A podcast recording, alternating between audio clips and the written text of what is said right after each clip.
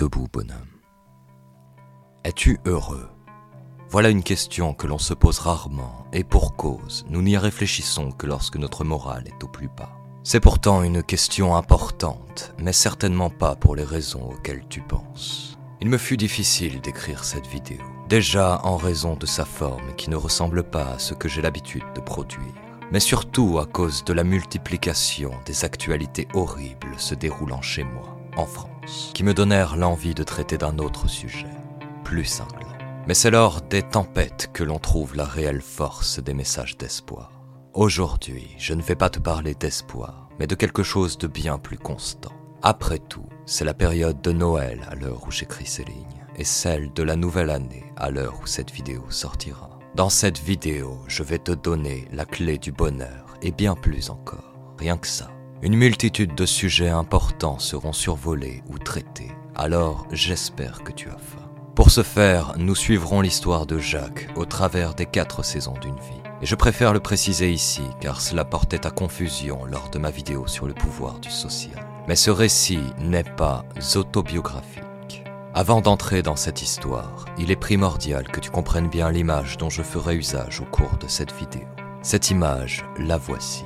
Lorsqu'un être naît, un arbre de vie est planté. Cet arbre grandira avec lui. Ses branches représentent ses expériences, et chaque feuille qui orne une branche indique un enseignement tiré de cette expérience, une leçon de vie. Au sommet de cet arbre, le bonheur attend son propriétaire. Plus ce dernier gagne en hauteur, plus il est heureux, et inversement. Une image simple en somme, qui me permettra de faire passer mon message au travers de métaphores plus complexes. Maintenant que tu es prêt, nous allons pouvoir débuter. Mais avant cela, sache que nous ne sommes presque qu'entre nous à la sortie de cette vidéo. Je subis un shadow ban de la part de YouTube depuis ma vidéo sur le social, en raison d'un problème de faux droits d'auteur. Alors, si tu veux m'apporter ton aide gratuitement, pense à mettre un j'aime et un commentaire sous cette vidéo, même si tu n'as rien à dire, afin d'améliorer son référencement. Le temps de visionnage est également important.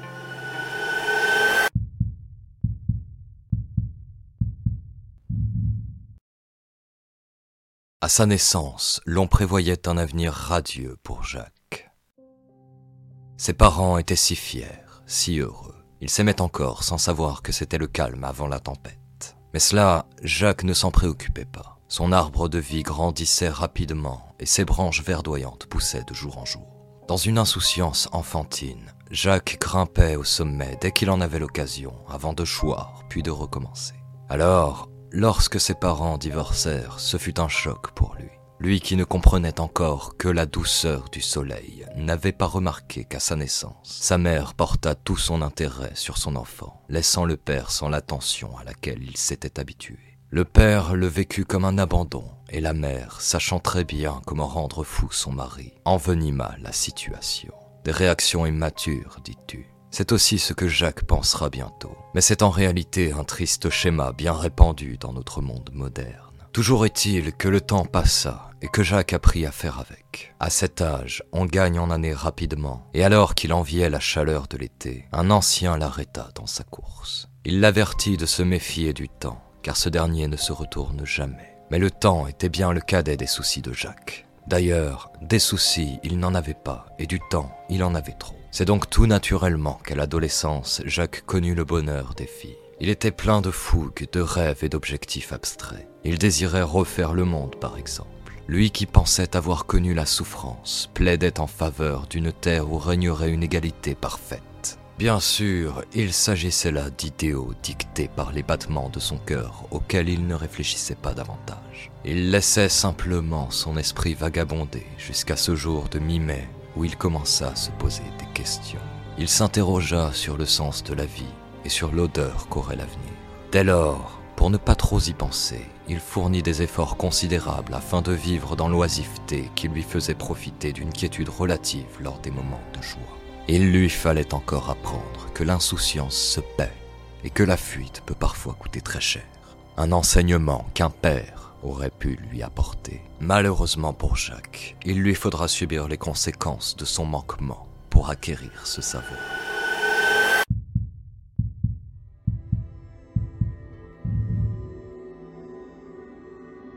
Un été étouffant s'invitait par les vitres de l'entrepôt tandis que Jacques accélérait la cadence. On lui avait promis une prime de quelques sous pour chaque carton qu'il arriverait à remplir en supplément du quota obligatoire. Ce métier de préparateur de commandes était loin des rêves farfelus qu'il eut au printemps. Mais il fallait bien gagner sa vie, n'est-ce pas? Alors qu'il suait à grosses gouttes en courant d'un côté à l'autre de l'entrepôt, il se répétait comme pour tenter d'y croire qu'il n'y avait pas de sous-métier. Effectivement, Jacques, il n'y a pas de sous-métier. Il y a des métiers utiles et d'autres moins. Il y a des métiers à bonne valeur lucrative et d'autres moins. Il y a des métiers que l'on aime exercer et d'autres que l'on déteste. Enfin, il y a des hommes qui pratiquent le métier qui leur convient et d'autres non.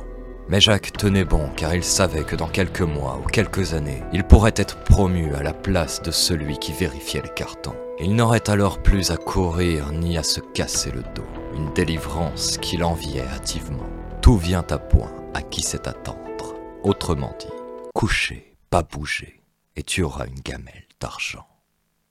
En dehors du travail, Jacques était seul. Par le passé, il avait tellement misé sur ses camarades de nuit qu'il fut démuni lorsque ces derniers partirent les uns après les autres. Il ne s'était aperçu que trop tard qu'aucun lien solide n'avait jamais été créé entre eux. Fort heureusement, pour se reposer de son dur labeur, Jacques avait un abonnement Netflix.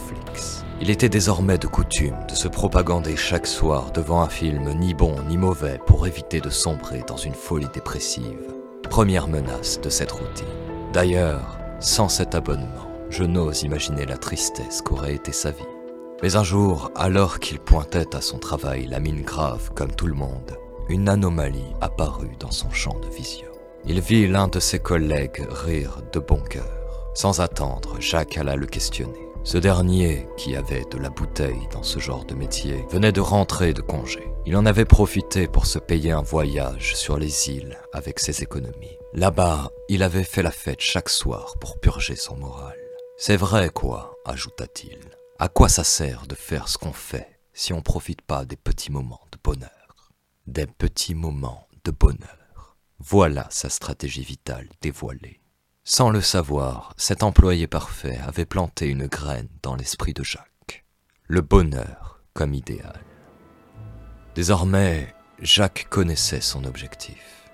Il était temps pour lui de mettre en place un plan d'action solide. Alors il fouilla dans sa mémoire. Il rechercha les bribes de souvenirs les plus enfouis. Étrangement, il ne se souvenait pas parfaitement des moments les plus intenses. C'était comme si sa mémoire, pour le préserver, l'empêchait de réaliser à quelle profondeur il avait creusé sa tombe. Malgré cela, un souvenir éthéré lui revint. Des vacances, une fille, des amis, et l'obligation de profiter de son temps. Jacques en était maintenant persuadé. Le bonheur se trouvait au bout de ce chemin. Cependant, ce qu'il ignorait, c'était que son arbre de vie avait grandi avec lui et que son sommet était désormais bien plus difficile à atteindre. Mais la détermination d'un homme, quand elle est pure, lui permettra toujours de réaliser l'impossible. Jacques se mit alors en quête d'un passé révolu.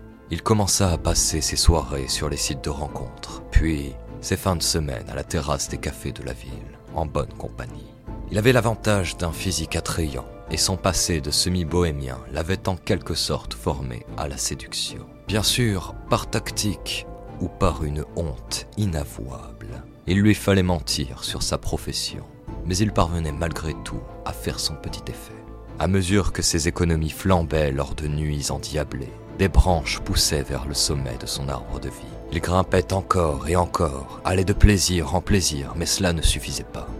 Il lui fallait plus, et plus les semaines passèrent, plus il multiplia les incartades, mais il sentait que ces divertissements ne le mèneraient pas à la cime de l'arbre. Il prit alors la décision audacieuse de miser sur un gros coup.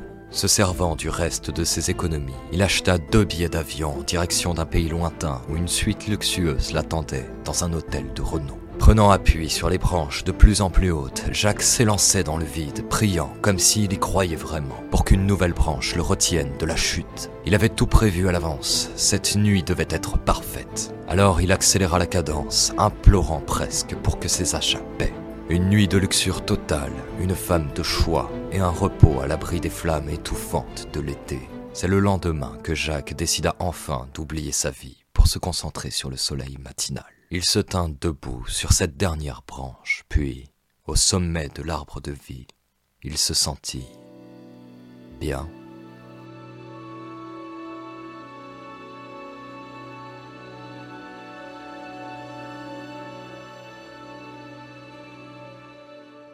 Non, bien n'est pas le mot. Il se sentait paisible, accompli. Que dis-je? Il se sentait invincible. La chaleur du soleil caressait sa joue alors qu'il ne vivait plus qu'un seul instant figé dans une quiétude parfaite et délicate. Sans passé ni avenir, il n'y avait plus d'obligation, plus de tracas. C'était le repos de l'âme, la plénitude éternelle, seulement un instant de pur bonheur. Il avait tant donné, il avait tant fait, et aujourd'hui, à ce moment précis, il n'y avait plus que lui en ce monde. Une brise légère vint l'accompagner tandis qu'il fermait les yeux pour graver cette sensation au plus profond de son cœur, puis... Cette brise se transforma en une violente bourrasque qui entraîna sa chute du sommet de l'eau.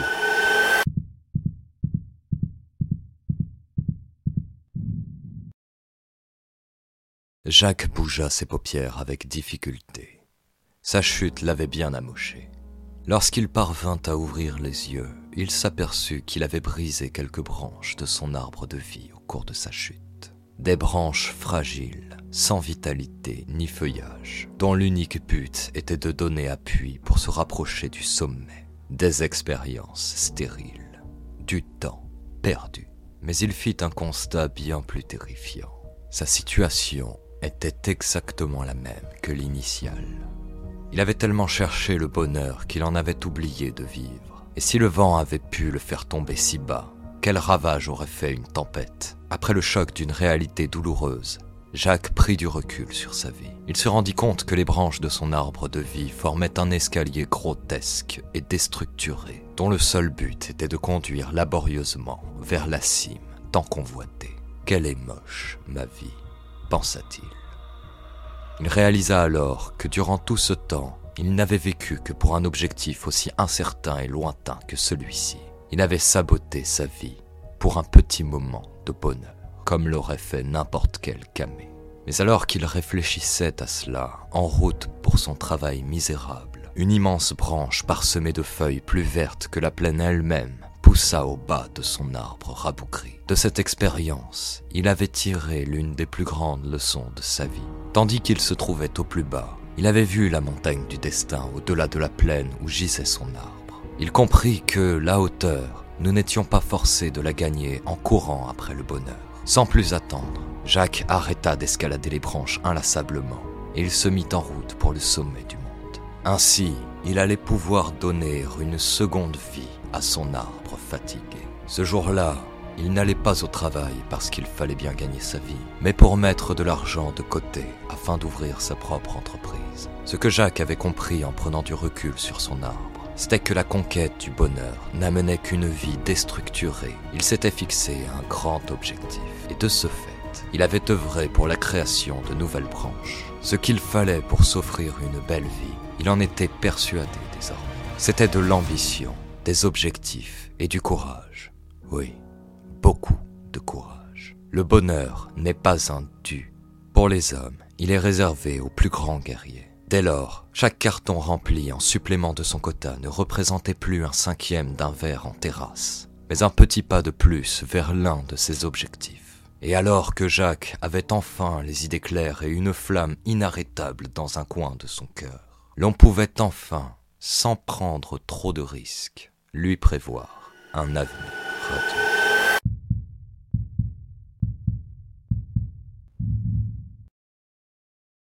Et c'est les cheveux grisonnants que Jacques s'aperçut que la jeunesse n'était plus.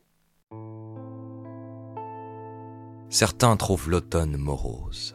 C'est parce qu'il commence par nous montrer ce que l'on perd. En réalité, l'automne nous pousse à accepter que ce qui est beau vieillira, que ce qui fut ne sera plus. Passer l'automne, c'est accepter qu'il y eut un monde avant nous et qu'il y en aura un après. Et bien que l'image de sa propre mortalité le perturbât, Jacques restait serein. Ses cheveux gris n'étaient pas le reflet de son arbre de vie, même si sa vitalité allait décliner au fil du temps. Avec sa femme, il avait créé les plus belles traces de vie que le monde ait connues. La vitalité est un héritage. Grâce à ses efforts passés, Jacques avait un travail qui lui plaisait, un excellent salaire qui plus et plusieurs passions. Tandis qu'il terminait la fabrication d'un abri extérieur pour apprendre les bases du bricolage à son fils, sa femme les appela. C'était l'heure du repas. C'est alors que Jacques sentit quelque chose d'étrange. Attablé, entouré de ses proches dans une ambiance chaleureuse, il s'aperçut de la quiétude dans laquelle était plongé son âme. C'était le bonheur. Bien sûr, la semaine qui l'attendait allait être mouvementée car Jacques était un homme d'action. Mais comme tout bonhomme d'action, il savait pertinemment qu'il serait à la hauteur des épreuves qui l'attendaient. Les centaines de branches fleuries de son arbre le protégeraient des tempêtes futures, à l'instar de l'abri qu'il créa dans son jardin à la sueur de son front. Avec sa famille, il pourrait voir l'orage depuis l'extérieur sans même recevoir une goutte. Quelle belle image que celle-ci, ne trouves-tu pas? Une sorte de pied de nez à cette société qui s'était donné tant de mal pour faire de Jacques un esclave moderne de plus. Un décervelé sans repère, sans spiritualité, sans but. Un consommateur sans conviction pour qu'il n'ait plus qu'une envie, s'empiffrer de malbouffe devant une série woke émise par la dernière télévision 4K achetée à moins 20% durant le Black Friday. Et sous son abri solide, alors que la tempête se déchaînait, Jacques s'adressa directement à cette société, mère de l'enfant taré qu'il aurait pu être. Tu voulais me prendre ma force, vois le combat que j'ai mené. Tu voulais anéantir ma spiritualité, admire comme ma foi est grande. Tu voulais détruire mes repères, me retirer mes attaches culturelles, faire de moi ta chose faible, apeurée et résignée. Tu voulais abrutir ma famille, mais j'en suis le protecteur. Le petit dernier arrivera fin novembre. Il aura l'éducation que tu m'as retirée. Ma lignée, je te l'assure, ne croulera pas sous tes injures. Tes affronts et tes coups bas ne suffiront pas à arrêter les meutes enragées dont la soif de vie dépasse tes idéaux futiles et tes plaisirs trompeurs. Tu as su imposer le bonheur comme idéal. Il serait l'objectif principal et inatteignable que l'on toucherait du doigt à force de consommation. Tu as trompé les hommes, jouant sur la frontière incomprise qu'il y avait entre plaisir et bonheur, comme si une tonne de plaisir pouvait procurer une seconde, une seule, de bonheur. Le bonheur n'est qu'un symptôme, il n'est pas à rechercher. C'est la vie que tu nous as enlevée qu'il nous faut trouver. Mais je ne m'en fais pas. Sache qu'obnubilé par ton avarice la plus totale, tu en as oublié une chose fondamentale. Ce seront nos lignées qui bâtiront ton futur, car de tes créations ne subsiste que faiblesse. Tu n'inspires rien à personne, à tel point que certains, les plus aisés ou les plus perdus, vont jusqu'à se créer des problèmes absurdes pour tenter d'exister un peu. Et quand bien même tu leur donnerais une raison de te nourrir, tes enfants sont trop lâches pour te défendre. Après tout, le juste finit toujours par l'emporter, n'est-ce pas? Le monde moderne crèvera de la crasse qu'il a générée.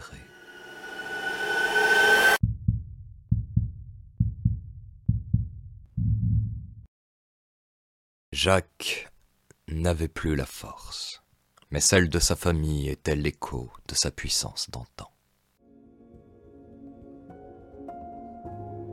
Pour Noël, ses proches s'étaient réunis autour du sapin. Ses enfants avaient perpétué l'héritage de leur père et ils avaient maintenant eux aussi leur propre descendance. Et lorsque Jacques posa un regard fier sur eux, il aperçut le bonheur dans leurs yeux. D'une certaine manière, le bonheur aussi est un héritage. Ses petits-enfants rêvaient déjà des chaleurs de l'été. Alors Jacques leur expliqua à quel point le printemps leur manquerait lorsqu'il serait passé. Mais, d'une voix tremblotante, témoin d'un souvenir lointain, il ajouta Apprivoisez le temps et acceptez qu'il ne se retourne jamais. Ainsi, vous pourrez contempler la beauté de chaque saison. Après le combat d'une vie, Jacques avait mérité un peu de repos près des siens. Et lorsque Jacques partit rejoindre le panthéon des âmes épanouies, son arbre gigantesque resta au centre de la plaine en deuil. Et bien que l'arbre de Jacques ne grandit plus, sa splendeur au centre de la vallée inspira tous les arbrisseaux alentour, comme une preuve que la grandeur n'est pas réservée à ceux qui naquirent d'un bon sang, mais à ceux qui sont prêts à souffrir pour que leur arbre de vie jamais ne périsse. Au fil du temps, ses feuilles s'envolèrent au gré du vent caressant les arbres alentours tandis que le soleil grandissait son ombre lumineuse dans la vallée empreinte de nouveaux printemps. On dit que l'on meurt vraiment lorsque personne ne se souvient de nous. J'aime à penser que notre flamme ne s'éteint que lorsque les agissements de nos vies n'ont plus aucun impact sur le monde. En partant de cette pensée, si l'on se réfère à l'effet papillon, chaque personne ne meurt vraiment que si l'humanité tout entière disparaît. Souviens-t'en lorsque tu seras pris d'une crise existentielle, ou quand tu penseras à ceux que tu aimes, maintenant aux côtés de Jacques.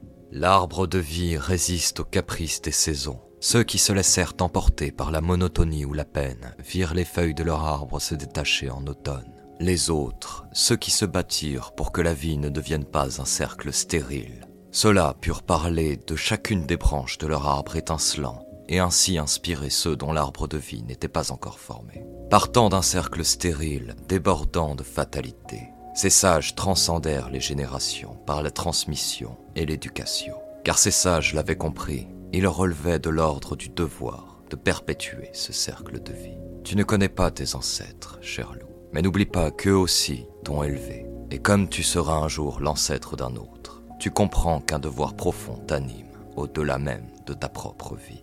Pérenniser la terre, transmettre le savoir, bâtir, aimer et se battre. Je crois qu'une génération entière a oublié l'importance de ces points essentiels. Et regarde où cela nous a menés. Alors, ne l'oublie pas. Tel est notre devoir.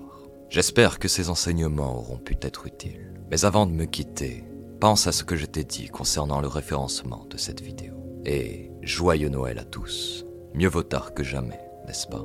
Et bonne année à toi. Les froideurs de l'hiver nous invitent à nous rapprocher de ceux qui nous sont chers. Mais n'oublie pas qu'après la paix, viendra toujours la guerre. Ne te repose pas sur tes acquis. Renforce-toi car l'année à venir, je te le souhaite, sera pleine de défis à relever. Alors bouge-toi, bonhomme, car la meute n'attend pas.